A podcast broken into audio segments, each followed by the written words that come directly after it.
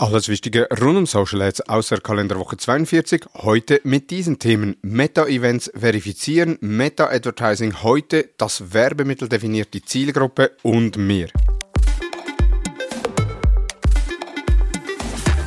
Es ist Montagmorgen und wir machen wie gewohnt einen kurzen Rückblick. Was hat uns alles letzte Woche im Bereich Social Advertising und Digital Marketing bewegt? Hallo und herzlich willkommen zu Digital Marketing Upgrade, präsentiert von der Hutter Consult. Mein Name ist Thomas Besmer. Benutzerdefinierte Pixel-Events bei Meta verifizieren. Meta fordert nun Werbetreibende auf, die benutzerdefinierten Pixel-Events zu verifizieren.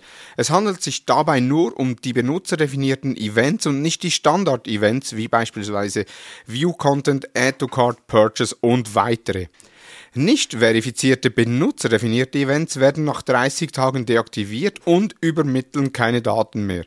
Doch warum muss dies neu verifiziert werden? Es geht darum, gegenüber von Meta zu bestätigen, welche benutzerdefinierten Events überhaupt übermittelt werden sollen, da es immer wieder Tools und Systeme gibt, die selbstständig benutzerdefinierte Events generieren und die an Meta übermitteln. Die Verifizierung kann im Event Manager vorgenommen werden und besteht aus einem einfachen Klick auf die Buttonfläche Verifizieren. Meta-Advertising heute. Früher dominierten Targeting-Hacks komplette Funnelstrukturen und Budget- und Bidding-Hacks. Die Szene heute stehen konsolidierte Setups und Creatives im Vordergrund. Ein interessanter Vergleich bzw. ein interessanter Ansatz vergleicht Creatives mit einer Fußballmannschaft, um die bestmögliche Performance im Ad-Account zu erzielen. So hat Florian Litters und Lena Gmeiner am diesjährigen Ads-Camp aufgezeigt, wie Werbemittel wie ein eine Fußballmannschaft äh, funktionieren. Das heißt, für sie spielt die Diversifikation der Creatives eine entscheidende Rolle. Sie empfehlen den Einsatz von Brand-Videos, User-Generated Content, Product-Only-Videos sowie Testimonial-Videos. Bei statischen Ads empfehlen sie eine Vielfalt von Freistellern, Collagen, Splitscreen und Reviews. Doch wie muss ich mir jetzt das vorstellen? Schlussendlich eben wie bei einer Fußballmannschaft, das heißt, der Torhüter ist meistens der, der keine Tore schießt, beziehungsweise eben keine Conversions macht, aber trotzdem kann er einen wichtigen Einfluss auf den Spielverlauf haben. Genau das gleiche auch die Verteidiger, die selten Tore schießen, also eben Conversions machen, wenn wir es aufs Meta-Advertising übertragen, aber trotzdem relevant sind. Das heißt, Werbemittel nicht nur anhand von Conversions beurteilen, sondern auch schauen, was haben die schlussendlich für einen, für einen Einfluss. Und ja, für das gibt es wenige Tools, beziehungsweise eher kostenpflichtige oder Tools, die eher im hochpreisigen Segment sind. Aber auch das kann man testen, dass man einzelne Werbemittel deaktiviert und dann schaut, wie verhalten sich die anderen Werbemittel und dann aktiviert man sie wieder oder lässt sie entsprechend deaktiviert.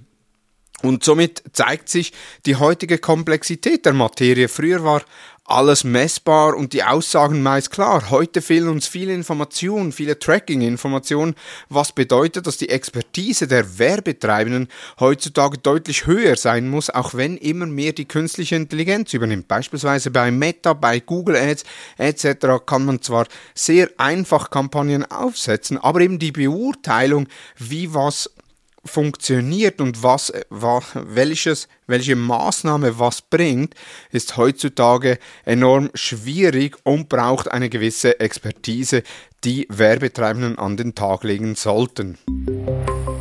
Das Werbemittel definiert die Zielgruppe. Ja, wir haben es schon vorher mit der Fußballmannschaft und eben den ganzen Einschränkungen, was das Tracking anbelangt. Früher lag der Fokus auf gezielten Targetings durch die Kombination von Demografie, Interessen und Lookalikes. Doch heute ist breites Targeting und maschinelles Lernen äh, im Vordergrund. Das heißt, Meta erweitert heute schon die Zielgruppen in einigen Fällen, ohne dass man die Option auswählen kann und einige Werbetreibende haben Erfolg, indem sie das gesamte Targeting entfernen oder spezielle Kampagnen wie Advantage Plus Shopping nutzen. Das heißt, wo man sehr breite Zielgruppen anspricht. Es ist nicht mehr effizient, sich auf detailliertes Targeting zu konzentrieren. Meta verwendet bei offenen Targeting beziehungsweise bei offenen Zielgruppen verwendet Meta Pixel-Daten, Conversions-Historien und äh, frühere Anzeigeinteraktionen, um zu bestimmen, wer aus dieser breiten Zielgruppe die Anzeige sieht und entsprechend eine Relevanz hat. Die verwendeten Bilder, Videos und Texte müssen ihre ideale Zielgruppe ansprechen, denn sie beeinflussen massiv, wie die Werbemittel ausgespielt werden, beispielsweise je nach Videoinhalt und Bild von Personen, die abgebildet sind, Alter, Geschlecht oder auch äh, Ortschaften, kann dies das Targeting einschränken. Wenn beispielsweise auf einem Werbemittel ältere Personen zu sehen sind, dann wird das Werbemittel sehr wahrscheinlich eher älteren Personen ausgeliefert und genau das gleiche ist es bei jungen Personen. Person. Ist auf einem Werbemittel ein Hund zu sehen, dann wird es sehr wahrscheinlich eher an Personen ausgeliefert, die sich für Hunde interessieren oder sogar einen Hund zu Hause haben und weniger für Personen, die keinen Hund haben. Das heißt, heutzutage ist die Anzeige das wichtigste Element in Kampagnen und muss die richtige Person entsprechend ansprechen. Das heißt, prüft mal eure Werbemittel. Wird in eurem Werbemittel genau eure Zielgruppe angesprochen? Oder macht ihr immer noch solche Werbemittel wie Anno 2015, wo irgendwo ein Bild drauf ist, dann Text und dann vielleicht noch eine kurze Animation und that's it? Oder Videos, die mit einer Drohnenaufnahme starten. Ja, auch das gibt heute noch, ist aber eben weniger zielführend. Kurz etwas in eigener Sache. Dieser Podcast ist neu auch auf WhatsApp. Such bei WhatsApp unter Aktivitäten nach dem Kanal Digital Marketing Upgrade und abonniere den Kanal.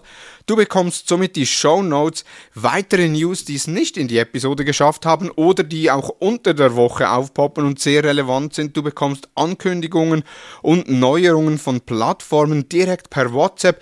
Ganz einfach, geh auf WhatsApp und such nach dem Kanal Digital Marketing Upgrade oder der Link findest du in den Show Notes.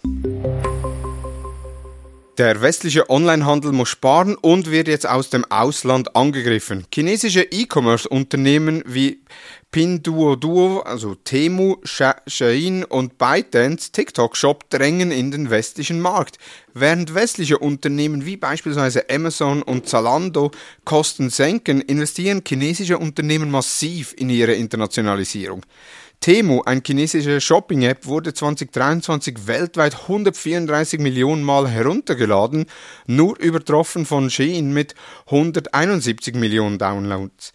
Temu ist ein Marktplatz für hauptsächlich chinesische Produkte mit niedrigen Preisen und aus meiner Erfahrung oft auch niedriger Qualität.